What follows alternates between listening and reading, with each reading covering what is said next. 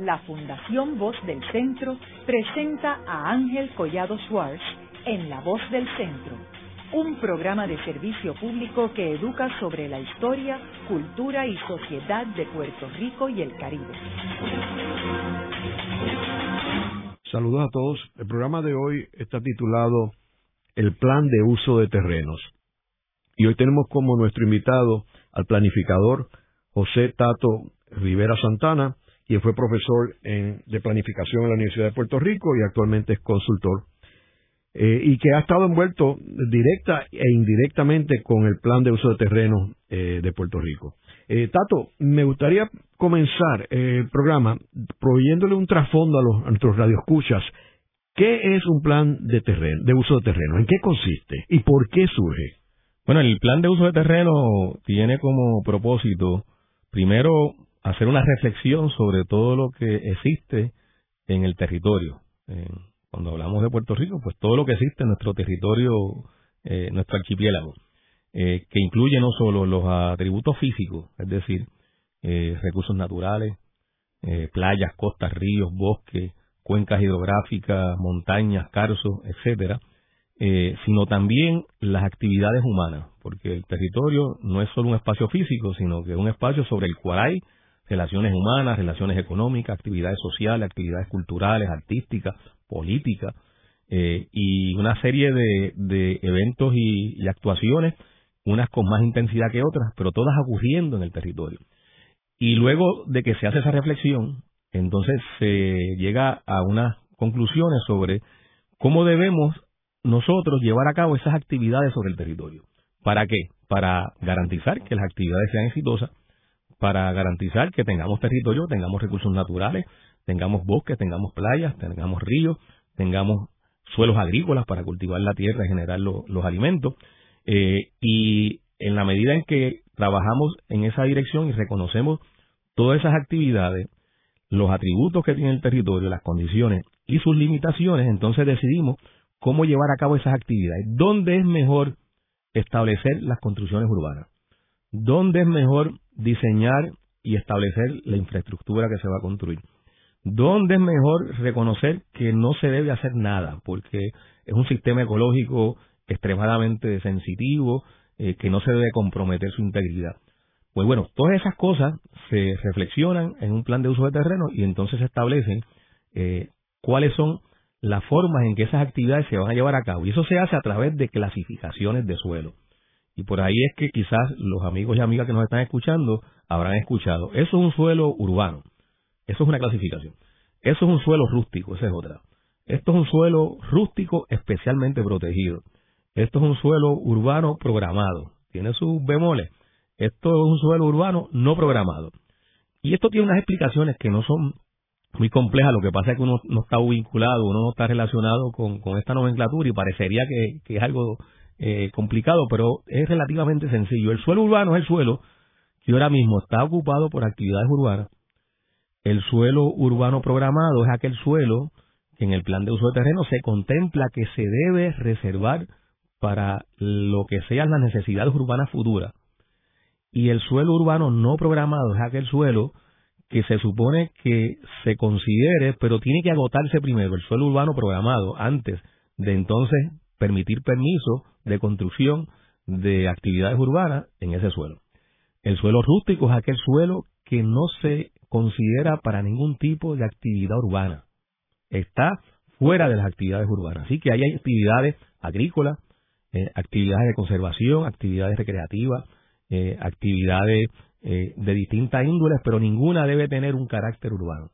Y el suelo rústico especialmente protegido es aquel suelo que los elementos naturales que hay en el mismo son de una extrema importancia y deben conservarse como los bosques, como pueden ser nuestras cuencas hidrográficas, eh, como son áreas eh, de captación eh, del agua que alimenta nuestros acuíferos. Pues esa, esa serie de elementos que hay en el territorio con esas características, se le entonces se le asigna la clasificación de suelos rústicos especialmente protegidos. ¿Cómo esto evoluciona después? Bueno, pues el plan de uso de terreno hizo esa reflexión, hizo ese análisis, estableció cuáles son esas clasificaciones y lo hizo pensando en proyecciones no de corto plazo, sino en proyecciones de largo plazo. ¿Cómo va a estar o cómo se va a comportar la población de Puerto Rico de aquí a 10 años? ¿Vamos a crecer? ¿No va a crecer? Que es el caso que está pasando ahora. Eh, ¿Cómo se da esa composición demográfica? ¿Vamos a tener unos grupos de edad eh, en, en, sectores de mayor edad o de menor edad o de edad eh, media. ¿Y quién hace ese plan? Ese plan lo hace la Junta de Planificación, el plan de uso de terreno que existe en Puerto Rico y que fue aprobado en el 2016, luego de más de 10 años de insistencia de que se hiciera. ¿Nunca había habido uno antes? Nunca había habido un plan de uso de terreno para todo Puerto Rico. Eh, eso se empezó a hablar casi desde que se crea la Junta de Planificación, pero nunca se había hecho otros países lo tienen, ¿verdad? Sí, otros países eh, lo tienen y, y estados de Estados Unidos y estados de Estados Unidos lo tienen. Eh, y aquí en Puerto Rico, cuando se inicia nuevamente la petición de que se haga el plan de uso de terreno, fue en el 2002, lo hizo el Consejo Asesor Ambiental del entonces gobernador Asila María Calderón, y le planteó a la gobernadora, mira, es importante que el país tenga un plan de uso de terreno, porque si no tenemos el plan de uso de terreno, pues las actividades, las construcciones, eh, van a, generar unos compromisos sobre el territorio que pueden poner en, en, dificultad y en riesgo eh, lo que son elementos de nuestra naturaleza eh, que son imprescindibles. Pero además, en ausencia de un plan de uso de terreno, las actividades residenciales pueden entrar en conflicto con actividades comerciales, actividades industriales. Entonces se van a generar eh, situaciones de intensa fricción entre distintos sectores de la sociedad y eso el plan de uso de terreno lo contempla y evita en la medida en que reconoce todas las actividades y dónde deben ir cada una de ellas, reconoce eh, y evita en ese sentido que se den o reduce los potenciales conflictos que se pueden dar sobre, sobre el uso del terreno. Pues bien, en el 2002... Sí. ¿Cuál es el proceso de preparar un plan? El plan de uso de terreno requiere unos análisis bien eh, exhaustivos, eh, donde se tiene que hacer acopio de datos científicos, de análisis científico, de investigaciones científicas eh, sobre cómo se dan distintos comportamientos eh, de los distintos actores que hay sobre el territorio, eh, donde están los actores naturales que están ahí, más los actores sociales. y en ese sentido, ese acopio de información y luego de interpretación de la información requiere de un proceso muy, muy agudo de investigación y de análisis. Pero eso va acompañado de un proceso de participación ciudadana, porque de lo contrario, eh, los expertos, los técnicos, los científicos pueden llegar a conclusiones, pero hay mucha información que no sale en las investigaciones científicas, que no sale en los análisis, sino que es resultado de lo que resulta ser la experiencia de la gente, de las comunidades, de los distintos grupos, eh, y que es importante entonces incorporar esa visión, esas experiencias en esos análisis. Pero además, en la medida en que la comunidad participa y participa la ciudadanía, se logra que entonces el país genere un plan de uso de terreno que se convierta en un consenso. Un plan de uso de terreno que no sea consensuado tiene grandes dificultades de poderse implantar. Y en el caso nuestro, el plan de uso de terreno sí generó eh, ese consenso. ¿Y hubo vistas públicas? Hubo vistas públicas numerosas, hubo talleres, eh, grupos focales, eh, se hizo una, una gran eh, variedad de actividades en las cuales los distintos sectores y grupos sociales, sectores que tienen intereses particulares, pudieron participar y ver reflejado su preocupación en lo que finalmente fue el desarrollo y finalmente la aprobación del plan de uso de terreno.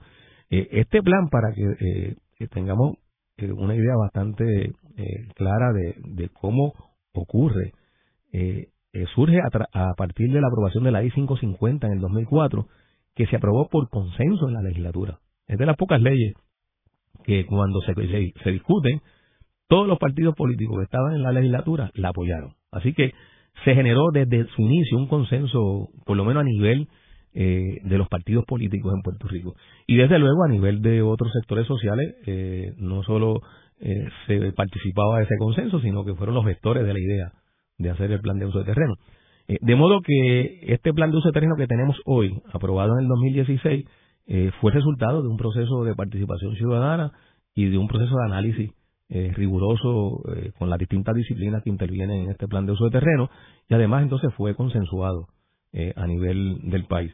es, eso es importante destacarlo porque lo que ahora estamos enfrentando con, con la Junta de Planificación y su propuesta de alegadamente un nuevo mapa de calificación, eh, en la práctica eh, lanza eh, por la borda el plan de uso de terreno y lo, lo, lo altera, lo vulnera prácticamente, lo, lo convierte en un guiñapo de plan de uso de terreno porque destruye eh, precisamente lo que son esas clasificaciones que no son otra cosa que el reflejo de las discusiones, de los análisis, de las proyecciones económicas, de las proyecciones demográficas eh, y de cómo se va a comportar la naturaleza en nuestro archipiélago.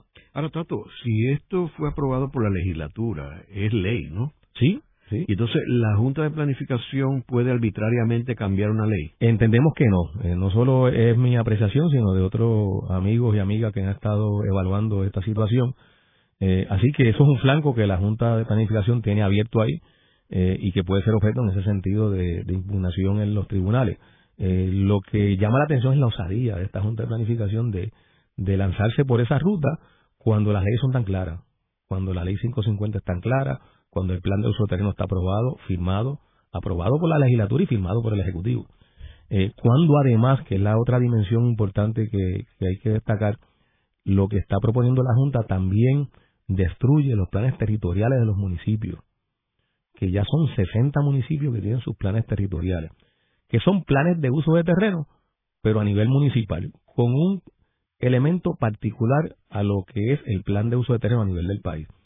Eh, hablaba de que el plan de uso de terreno clasifica en esas cinco categorías. Suelo urbano, suelo urbano no programado, suelo urbano programado, suelo rústico y suelo rústico especialmente protegido. Los municipios con sus planes territoriales son los que entran a zonificar. Cuando hablamos de zonificar, eh, para los que nos están escuchando y lo puedan eh, entender rápidamente, eh, es la aplicación que le hacemos a unas áreas ya específicas del territorio en las que identificamos, mira, ese territorio o esas parcelas o ese sector es importante que lo reservemos para actividades industriales. Y entonces se zonifique, se le pone, es una zonificación industrial. Esta otra área es importante que la reservemos para actividades urbanas, entonces se le pone residencial. Y dentro de cada uno de esos distritos de zonificación hay también categorías, residencial 1, residencial 2, residencial 6. Eh, residencial turístico es otra, otro distrito de zonificación, porque se entiende que es un área urbana que está cerca ya de actividades turísticas o que tiene un potencial turístico y entonces se le reconoce que es importante que se reserve con esos usos. Otras áreas que se entiende que es importante que se le lleve actividad comercial. Y entonces se le pone un distrito comercial, comercial 1, comercial 2, comercial 3, comercial turístico. Y así por el estilo podemos ir identificando cuáles son esos distritos de zonificación que los municipios en sus planes territoriales le aplican a su territorio. Es decir, esto un poco lo que hace es que determina la intensidad de los usos. La clasificación, que es lo que hace el plan de uso de terreno, reconoce la realidad en general del territorio y establece las políticas generales de cómo se deben llevar a cabo las actividades en el territorio. La zonificación determina la intensidad. Es decir, si aquí vamos a meter un centro comercial o vamos a meter un colmado. Si aquí vamos a poner una industria de artesanía o una industria pesada. Eso es lo que hace la, la, zonificación. Si en esta área residencial vamos a permitir que se construyan hoteles o no. O si vamos a permitir que haya un pop o negocios y actividades comerciales. Todas esas cosas están contenidas en la zonificación.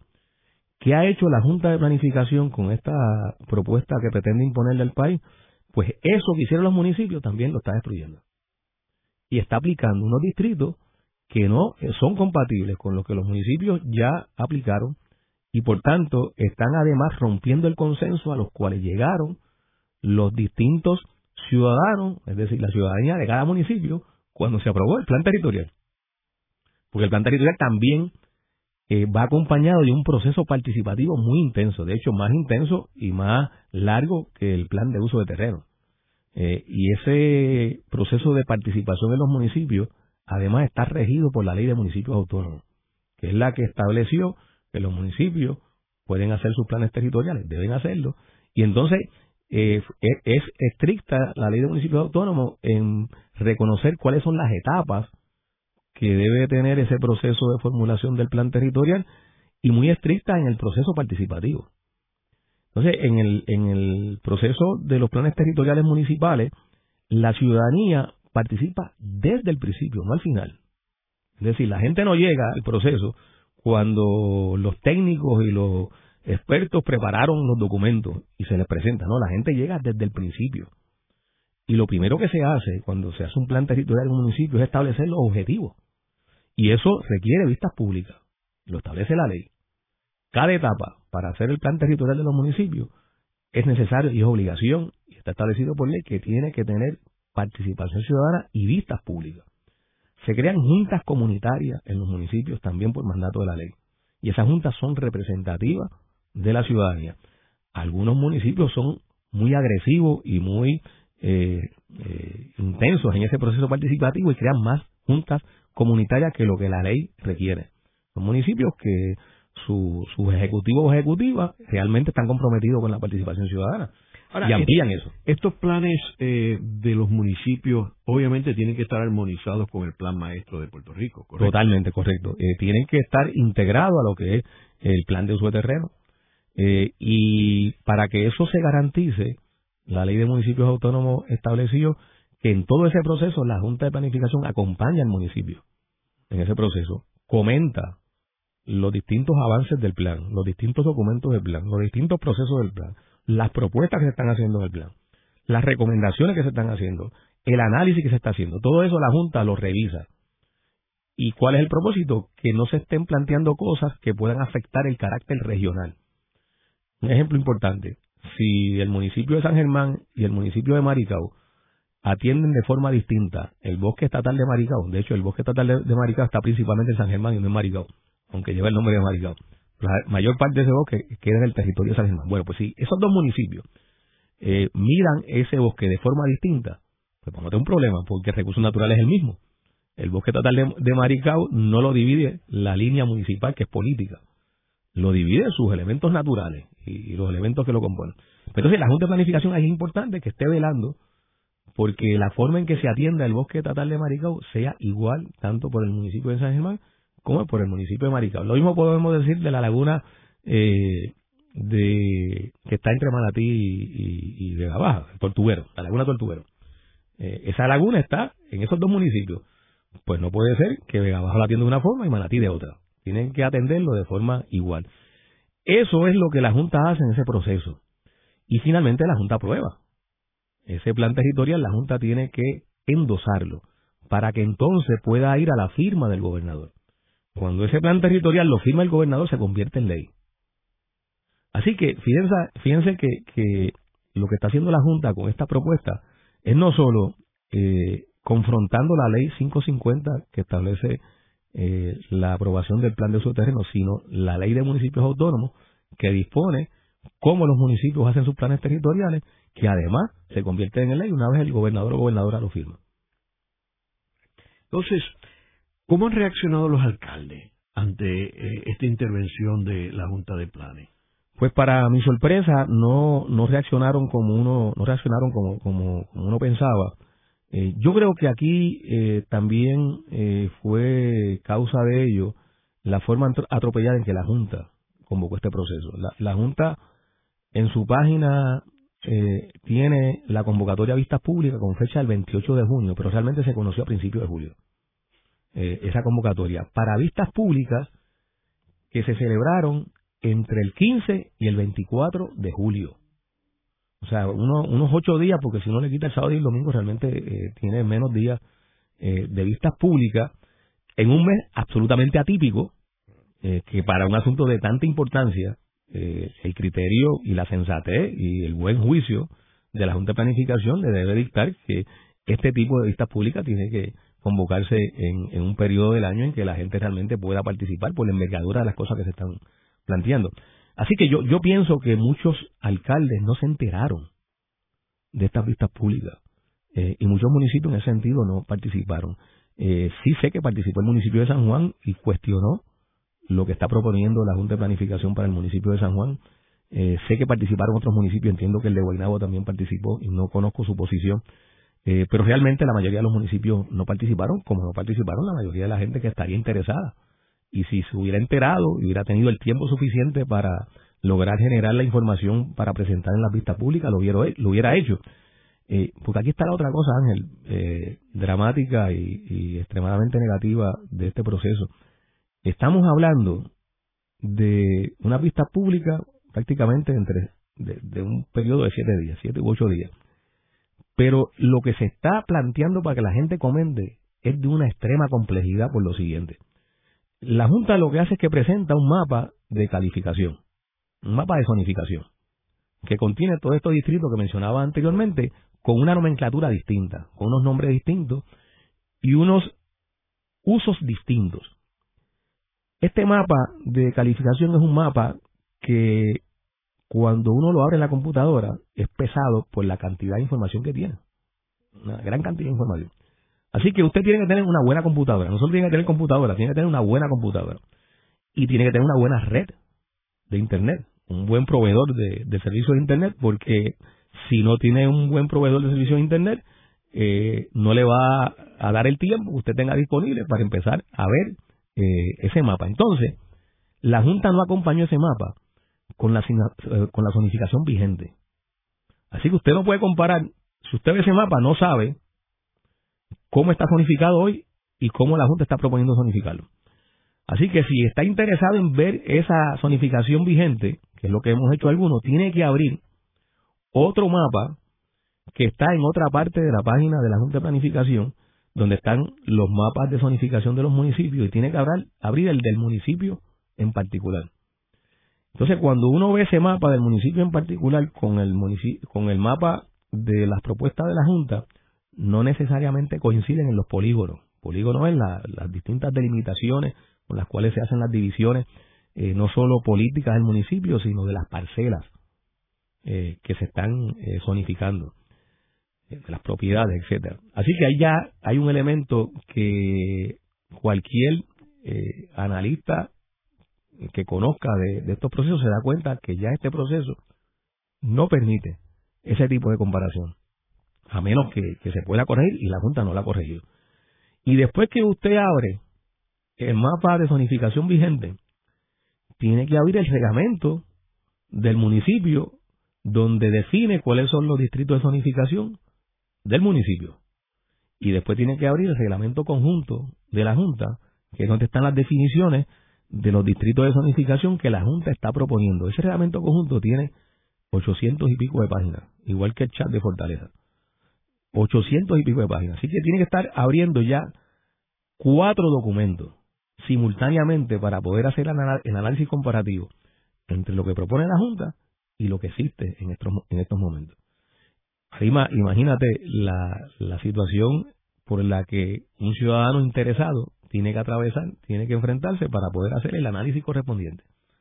Esto eh, se ha podido eh, divulgar en cuanto a, las distintas eh, equivocaciones que tiene la Junta en el proceso, porque pues, ha habido compañeras y compañeros que se han metido en este proceso y han logrado identificar algunas cosas, pero en mi caso, por ejemplo, que por quien yo puedo hablar, yo solamente he podido examinar cuatro municipios y no en su totalidad porque requiere mucho más tiempo. Yo poco pude evaluar San Juan, Vieques, Lajas y, Rincón.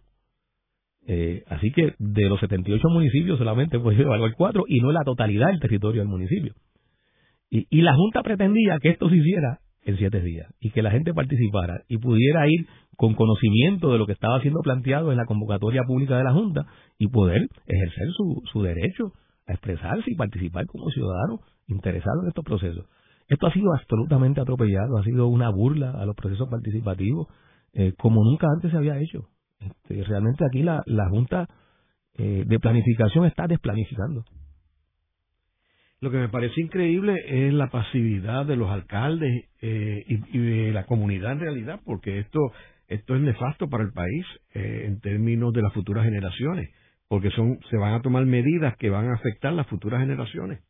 Así mismo es, y, por ejemplo, eh, cuando uno examina eh, estos cambios, mencionaba que he podido mirar eh, algunos de los cambios en cuatro municipios, se da cuenta de la intención detrás del plan de la Junta de Planificación, que uno pensaría que es un error, pero no es un error. Aquí hay una maldad y vamos a hablar de eso más adelante. Haremos una breve pausa, pero antes los invitamos a adquirir el libro Voces de la Cultura con 25 entrevistas transmitidas en La Voz del Centro. Procúrelo en su librería favorita o en nuestro portal.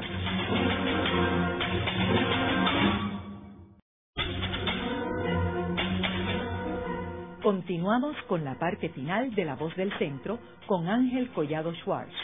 Pueden enviarnos sus comentarios a través de nuestro portal www.vozdelcentro.org. Continuamos con el programa de hoy titulado El Plan de Uso de Terrenos. Hoy con nuestro invitado, el planificador José Tato Rivera Santana. En el segmento anterior estuvimos hablando sobre la importancia del plan de uso de terrenos, eh, que en realidad es la guía para poder planificar en términos estructurales un país y, como mencionamos, también los municipios. Eh, y eso es importante porque las nuevas generaciones tienen que poder desarrollarse en un plan eh, estructurado, donde uno diferencia la parte donde se construye, la parte que se conserva, la parte que eh, se usa para fines agrícolas.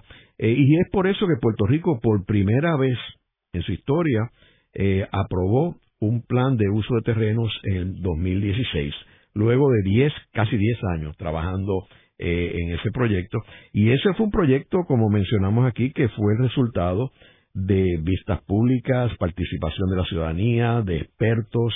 Eh, no es algo que se hizo este, someramente y, y, en una forma improvisada, sino que hubo muchas, muchas horas envueltas en esto. Y ahora Puerto Rico se, se confronta con un gobierno y una nueva junta de planificación que arbitrariamente quiere revisar o anular un plan de uso de terrenos, el cual fue aprobado por consenso en la legislatura de Puerto Rico y firmado por el gobernador de Puerto Rico. Ahora, Tato, ¿por qué la Junta de Planificación quiere imponer este plan hasta cierto punto a, eh, a escondidas del pueblo? Porque, como tú señalaste aquí, la forma que se convocaron las vistas públicas es para que nadie se enterara y para que nadie fuera. Eh, ¿Por qué? ¿Cuál es la agenda de la Junta de Planificación? Aquí lo que hay es un propósito de permitir que eh, sectores económicos que han determinado, lamentablemente, eh, lo que se hace con el territorio, puedan llevar a cabo sus actividades de construcción en áreas que si se aplicara con rigor la zonificación vigente y el plan de uso de terreno no podrían llevar a cabo sus actividades de construcción. Eh, estamos hablando de, instalaciones turísticas, eh, de áreas residenciales, eh, complejos turísticos, que han estado sobre la mesa de las oficinas de permiso, tanto del municipio como del gobierno central, y no se les han aprobado porque no son compatibles con las políticas públicas de uso de suelo ni son compatibles con la zonificación del plan de uso de terreno. entonces aquí hay una hay una maldad intrínseca en esta decisión de la Junta que también es ilegal y es que vía cambios de zonificación están aprobando permisos de proyectos que se habían negado anteriormente. De hecho, algunos de esos proyectos fueron hasta el Tribunal Supremo, eh, porque el proponente insistió en que tenía razón en construir ese proyecto y finalmente el Tribunal Supremo, en algunos de estos casos, eh, le dio la razón a la Junta de Planificación en su decisión de negar eh, esas consultas de ubicación. y entonces cuando uno evalúa, y esta es la mejor forma de contestar esa pregunta, cuando uno evalúa los cambios que se están proponiendo, encuentra eh, la razón de la Junta, que es esa, de favorecer a unos sectores económicos. Por ejemplo, el municipio de San Juan. El municipio de San Juan, en el viejo San Juan, en estos momentos, tiene una zonificación que protege su carácter histórico y su valor arquitectónico. Es un distrito cuya nomenclatura es R6. Ese es el distrito de zonificación que le puso el municipio de San Juan en su plan territorial. Y ese distrito de zonificación establece que para que se emitan permisos en esas estructuras tiene que haber el endoso del Instituto de Cultura, entre otras, eh, eh, eh, entre otros requisitos. Pues ahora la Junta de Planificación eso lo cambia y pone un distrito que ellos le llaman residencial intermedio.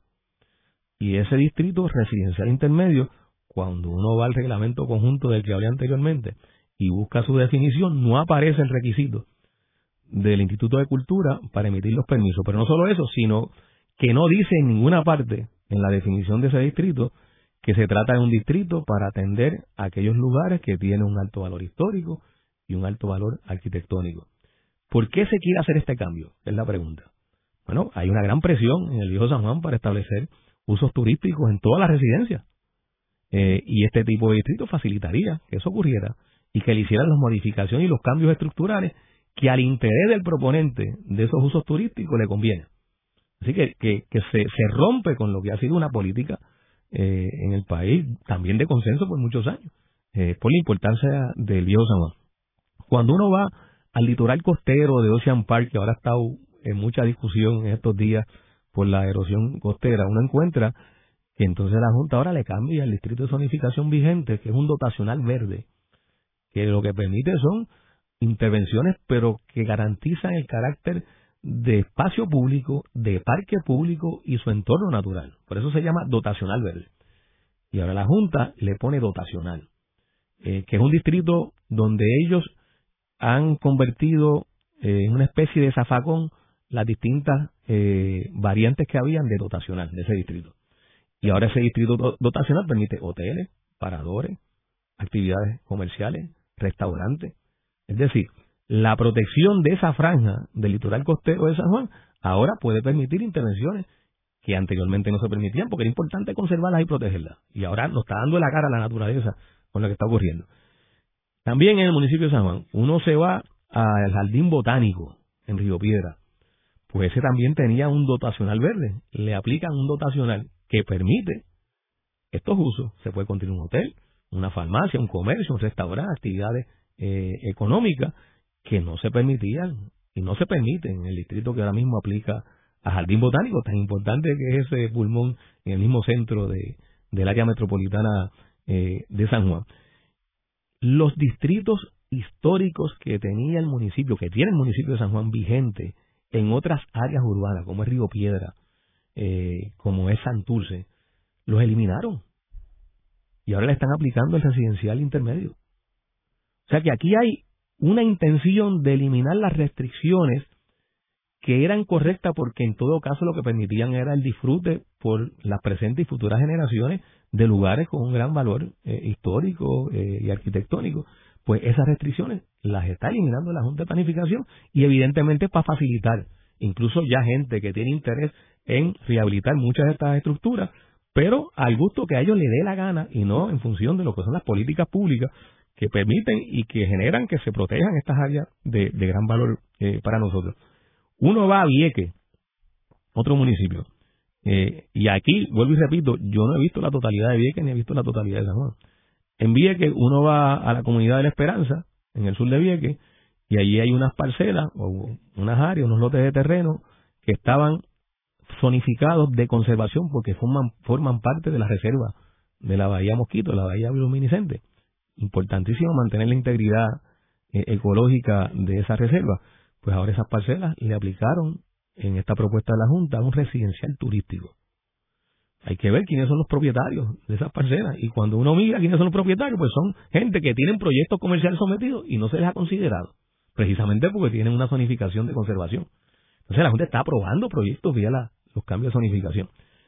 En el área oeste de La Esperanza también hay unas, una finca que están bajo un distrito agrícola, porque tienen un potencial agrícola, los terrenos son buenos para la agricultura y no hace falta considerarlo para la expansión urbana.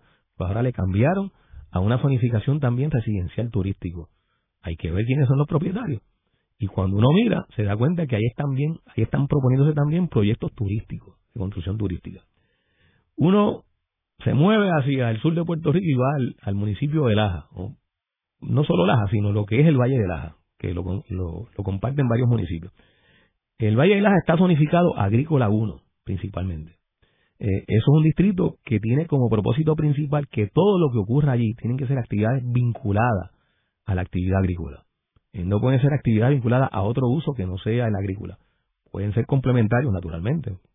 Quizás hay que establecer una planta procesadora eh, de, de, de alimentos, de los frutos que se, que se cosechan. Eh, para manejar eh, ese tipo de, cultivo, pues requiere algún tipo de instalación. Todo eso está contemplado en ese distrito. ¿Qué está proponiendo la Junta? Un distrito que ahora le llaman agrícola productivo, que permite otras instalaciones comerciales que no están contempladas en el uso actual. Por ejemplo, permite que se instalen placas fotovoltaicas las placas fotovoltaicas, contrario a los molinos de viento, requieren de mucha extensión de terreno para que sean viables. De lo contrario, no son viables. Aquí hay una gran presión de unos sectores que quieren y están vendiendo proyectos de placas fotovoltaicas al gobierno eh, por el interés económico que, existe en ese tipo de actividad. Y quiero reconocer que la energía renovable es importantísima, pero tan importante es que es importante reconocer también dónde se debe ubicar. Eh, así que en el Valle de Laja ahora, en lugar de sembrar plátano, batata y yautía, se pueden sembrar placas solares.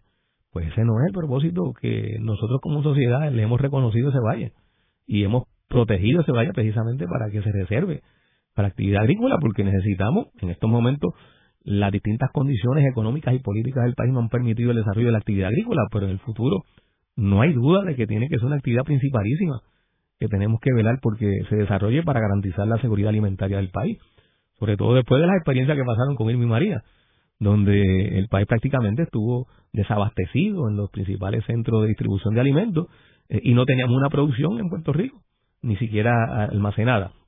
Así que ese tema de la agricultura hay que verlo con, con un carácter estratégico, pero también incluso eh, hay que considerarlo, como lo considera la mayoría de los países, como un asunto de seguridad nacional. Entonces la Junta ahora está tratando el, el Valle de Laja como si fuera algo que se pudiera manejar de esa forma, donde en lugar de sembrar lo que se debe sembrar, se van a sembrar otras cosas. Uno va a Rincón, el municipio de Rincón, que también tiene una gran presión de desarrollo, de, sobre todo de actividades turísticas, eh, bueno, por, por todo lo que ha adquirido Rincón como, como bandera de representación y de marca del surfing y de, y de las actividades turísticas vinculadas a, los deportes eh, del mar. Eh, y encuentra una franja de terrenos que hoy están protegidas eh, con distritos de conservación o playa pública y ahora le están aplicando un residencial turístico en la costa. De hecho, la costa de Rincón también está evidenciando graves problemas de erosión y hay hasta fotos que circularon muchísimo por las redes, se viralizaron luego del huracán María de, estructuras que se construyeron y se fueron eh, prácticamente al piso por, por el embate de la marejada ciclónica. Esta mañana estuve viendo Ponce. Eh, Ponce es uno, tiene uno de los planes territoriales más antiguos de Puerto Rico. Eh, yo creo que el primero fue Carolina y después Ponce, o Ponce primero y después Carolina, pero en ese orden. Esos son los primeros dos municipios que hicieron planes territoriales. Eh, y el plan territorial de Ponce, en el centro histórico, tiene una zonificación adecuada, la correcta. La hicieron los ponceños interpretando su, su territorio, sus atributos, lo que mencionaba al principio eh, de cuál es el proceso de los planes territoriales. Y le aplicaron y le aplican, que es lo que está vigente, eh, un distrito que se llama centro histórico. en ese distrito se definen eh, los usos que son posibles allí y tiene como consideración, igual que en el viejo San Juan, la importancia de proteger aquellas estructuras que tienen ese carácter. Y no solo las estructuras, sino el entorno, el entramado completo urbano. Eh, del centro histórico de Ponce. Pues ahora la Junta de Planificación le está proponiendo eh, un distrito residencial comercial a lo que es el centro histórico de Ponce. Cuando uno va a la definición de lo que es residencial comercial, pues eso, ahí se puede establecer cualquier cosa. eh, las intensidades cambian, las densidades cambian, los usos cambian. Nuevamente, ¿por qué la Junta hace esto? Es error lo que cometieron en el viejo San Juan, lo que han cometido, lo que cometen ahora en el centro histórico de Ponce, lo que están cometiendo con el Valle de Laja, lo que están cometiendo con el litoral costero de Rincón, lo que están cometiendo en Vieques. No, no es error. Eh, es la intención de facilitar que cualquier inversionista construye, lo, construya lo que le dé la gana eh, en el territorio. Y esto yo lo quiero atar, Ángel, eh, a dos cosas importantes. Eh, una que viene de, muchos años. Eh, aquí ha habido por muchos años un planteamiento que casi se ha dado como una verdad absoluta de que el sistema de permisos en Puerto Rico no funciona eh, y que hay que facilitar y aligerar los permisos y quitarle cualquier restricción a los permisos. Y eso ha habido muchos portavoces que se han lanzado a argumentar en esa dirección. Y ciertamente el sistema de permisos tiene que mejorarse. Y ciertamente el sistema de permiso necesita contar con más tecnología y para eso hace falta más inversión, cosa que no existe en estos momentos y que se le ha ido quitando tanto a la Junta de Planificación como a la Oficina de Gerencia de Permisos y ahora a los municipios que manejan sus oficinas de permiso. Pero en la realidad, en la realidad, lo que se está haciendo no es un proceso dirigido a facilitar el permiso correcto, sino a generar una anarquía en la otorgación de los permisos. Eh, así que no es el permiso responsable lo que se persigue, sino el permiso irresponsable, el permiso anárquico, que cualquiera que solicite lo que sea, pues se le autorice eh, lo, que, lo que está solicitando. Eh, y eso es extremadamente grave, y aquí voy a, otro tema importante sobre este asunto. la Junta además está adoptando una postura suela para la nidificación que es primitiva, yo diría que es prehistórica. Eh, hay también el argumento de que hay que eh, agrupar los distritos de zonificación y reducirlos. De hecho, eso es lo que está haciendo la Junta. Eh, ahora está cogiendo todos esos distritos de zonificación que los municipios desarrollaron en la formulación de sus planes territoriales y todos los está agrupando en 22 distritos de zonificación. 22. Y uno se pregunta, bueno, ¿y por qué 22 y no 30? ¿O por qué no 15? Pues la Junta no explica eso, que es otra de las grandes fallas de este proceso. La Junta no acompaña esta propuesta de los cambios en zonificación con un memorial explicativo, con un análisis como lo hacen los planes territoriales, como lo hizo el plan de uso de terreno, donde analiza, mira, esta zonificación se aplica o esta clasificación por esto, por esto, por esto, por esto, porque se hizo este análisis, se, hizo, se hicieron estas proyecciones, se consideraron los elementos, se, se tomaron en consideración lo que la gente eh, desea que, eh, y quiere sobre su, su municipio, sobre el país, cuáles son las expectativas que tenemos como, como ciudadanos y como puertorriqueños y puertorriqueñas. Todo eso se toma en consideración cuando se hace un plan territorial municipal y el plan de uso de terreno. Y ahora la Junta está cambiando todo eso sin un párrafo. O sea, no hay un párrafo que acompañe ese mapa de calificación de la Junta que uno pueda decir, bueno, aquí hay una explicación de por qué se están haciendo estos, estos cambios. No hay nada de eso. Ellos simplemente están respondiendo a lo que interpretan de la ley 19 del 2017. Quiero mencionar esta ley, pues no la había mencionado. Eh, esa ley se aprueba en abril del 2017 y le plantea a la Junta, Junta, eh, tienes que agrupar los distritos de zonificación. No le dice que sean 22.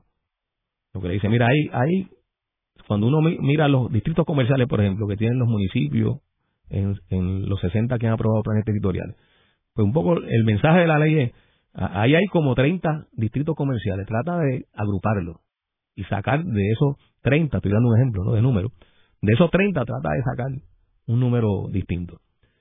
No le dice la cantidad, pues la Junta decidió que son 22. Los distritos de zonificación que hay que aplicar. ¿Sobre qué premisa? Una premisa falsa. De que la simplificación eh, va a ayudar y va a garantizar que tengamos un país sostenible. Eh, y eso no es verdad la singularidad del territorio amerita que haya muchos distritos de zonificación. Porque no es lo mismo un distrito residencial turístico en La Esperanza, en Vieques, que un distrito residencial turístico en el condado. Son dos entornos urbanos y geográficos distintos, con características socioeconómicas distintas. No es lo mismo un distrito comercial 3 en Adjunta que un distrito comercial 3 en Río Piedra. Son centros urbanos distintos, con características distintas, densidades poblacionales distintas. Entonces, lo que, lo que hicieron los municipios, lo que hizo la planificación en Puerto Rico a partir de la aprobación de la Ley de Municipios Autónomos en 1991, fue reconocer que el territorio es diverso, como es la sociedad, como es el planeta, y que hay que singularizar, hay que establecer los enfoques y, y el reconocimiento particular del territorio. Así que lo lo que critica la Junta hoy es exactamente lo que es la planificación moderna. Es reconocer esa diversidad y aplicarle el distrito correcto. Por eso es que el, distrito centro histórico de Ponce se llama distinto al distrito eh, centro de recursos históricos de San Juan. Son dos distritos con nombres distintos y atienden particularidades distintas. Entonces la Junta lo que está diciendo, no, no, vamos a juntarlo como si el centro histórico, o por lo menos los centros históricos de San Juan, fuera similar e igual al centro histórico de Ponce. No lo son, son distintos. Ni lo va a ser el de Jayuya cuando lo comparemos con el de Burao. Entonces, esa, esa, esa, esa forma de mirar desde la óptica de la planificación, eh, incluso desde la óptica social, eh, lo que es la complejidad de la sociedad, de las relaciones humanas y del territorio es reconocer la realidad tal cual es. Y ello eh, tiene que llevar acompañado unas conclusiones sobre cómo nosotros vamos a manejar el territorio. Entonces, la Junta, a partir de esa interpretación eh, de la ley 19, pues decidió que son 22 distritos de zonificación. Y lo está aplicando a la cañona, o sea, a, machetazo limpio. Eh, a, mí me, me, recuerda cuando veo ahora estas divisiones de los distritos de zonificación en los distintos municipios, eh, algo que se comentó mucho sobre eh, cómo muchos países fueron, fueron delimitadas sus fronteras, eh, porque unas personas, cuando los imperios empezaron a dividir la frontera, decidieron arbitrariamente dividir este, la frontera de muchos países. y, y las consecuencias que ha tenido eso, pues hoy se ven desde el punto de vista de los conflictos mundiales. pues aquí está pasando algo muy parecido. No simplifica, además, el problema porque lo está convirtiendo en un proceso adversativo ya. O sea, si la Junta insiste en mantener eh, eh, la imposición de estos 22 distritos a la trágala, está garantizando que aquí va a haber fricciones y confrontaciones entre distintos sectores, porque los usos son incompatibles.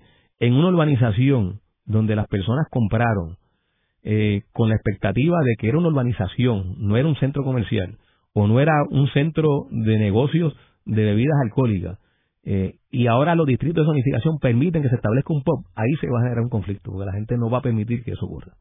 Y va, va a crear conflicto con, con ese proponente que está proponiendo o que vaya a construir ese, ese, ese negocio. Eh, igualmente que si en, una, en un área o en una urbanización, un área residencial, la gente ha vivido eh, por años, décadas, con un entorno, con unas escalas que son afines a la infraestructura que existe y ahora la Junta está proponiendo distritos de zonificación donde se puede construir un multipiso o un condominio en esa urbanización cuando se sabe que no hay capacidad de la red vial para atender la demanda de automóviles que van a estar circulando en esas calles, donde se sabe que la infraestructura del alcantarillado pluvial no va a tener capacidad para recoger las aguas de correntilla, donde se sabe incluso que otros eh, servicios de infraestructura como puede ser el agua potable va a bajar la presión o los servicios de energía eléctrica pueden eh, complicarse pues eso va a generar conflicto. Eso va a generar conflicto. Y ahora eh, la Junta está con esta actuación eh, moviéndose en esa ruta, en esa dirección, donde va a provocar que nuevos conflictos se generen sobre usos eh, que son incompatibles. Pasto, hay un, hay un elemento también interesante que mucha gente cree que estos planes de uso de terreno son enemigos de la industria de la construcción. Y yo siempre he diferido de ese planteamiento porque la industria de construcción es una industria bien importante en todas las economías del mundo y, y pueden existir enmarcados en un plan de uso de terreno. La industria de la construcción desde los egipcios cuando construían todas sus famosas pirámides, los griegos, siempre jugaron un papel importante en la sociedad. Pero vemos el caso, por ejemplo, de New York City. En la ciudad de Nueva York, la industria de la construcción es una de las más importantes de la ciudad en términos económicos. Eh, sin embargo, allí nadie se le ocurriría construir un edificio en Central Park. Eh, o cuando tú cruzas el puente que vas por el Palisade Park y estás mirando a Manhattan, eh, que es toda área verde, nadie se le ocurriría plantear un condominio allí, nadie, porque hay un plan de uso de terreno bien estricto, también el tamaño de los edificios, etcétera.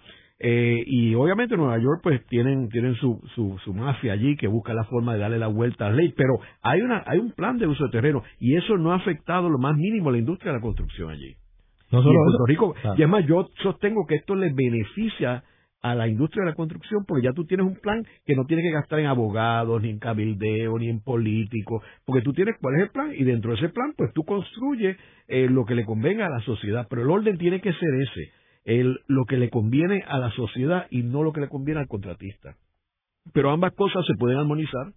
De hecho, es, importantísimo que se, que se armonicen, porque de lo contrario no tenemos construcción que es necesaria, como tú muy bien planteas, porque tenemos que construir residencias, tenemos que construir áreas comerciales, tenemos que construir infraestructura. O renovar. o renovar, rehabilitar. En el caso nuestro ahora, que ahora mismo eh, la realidad nuestra con, con, con el decrecimiento poblacional eh, ha sacado a flote problemas serios de deterioro de, nuestro centro urbano. Hay cerca de 300.000 unidades vacantes de vivienda. Así que desde esa perspectiva nada más uno claramente ve que no es necesario comprometer más terreno para construir eh, más residencia.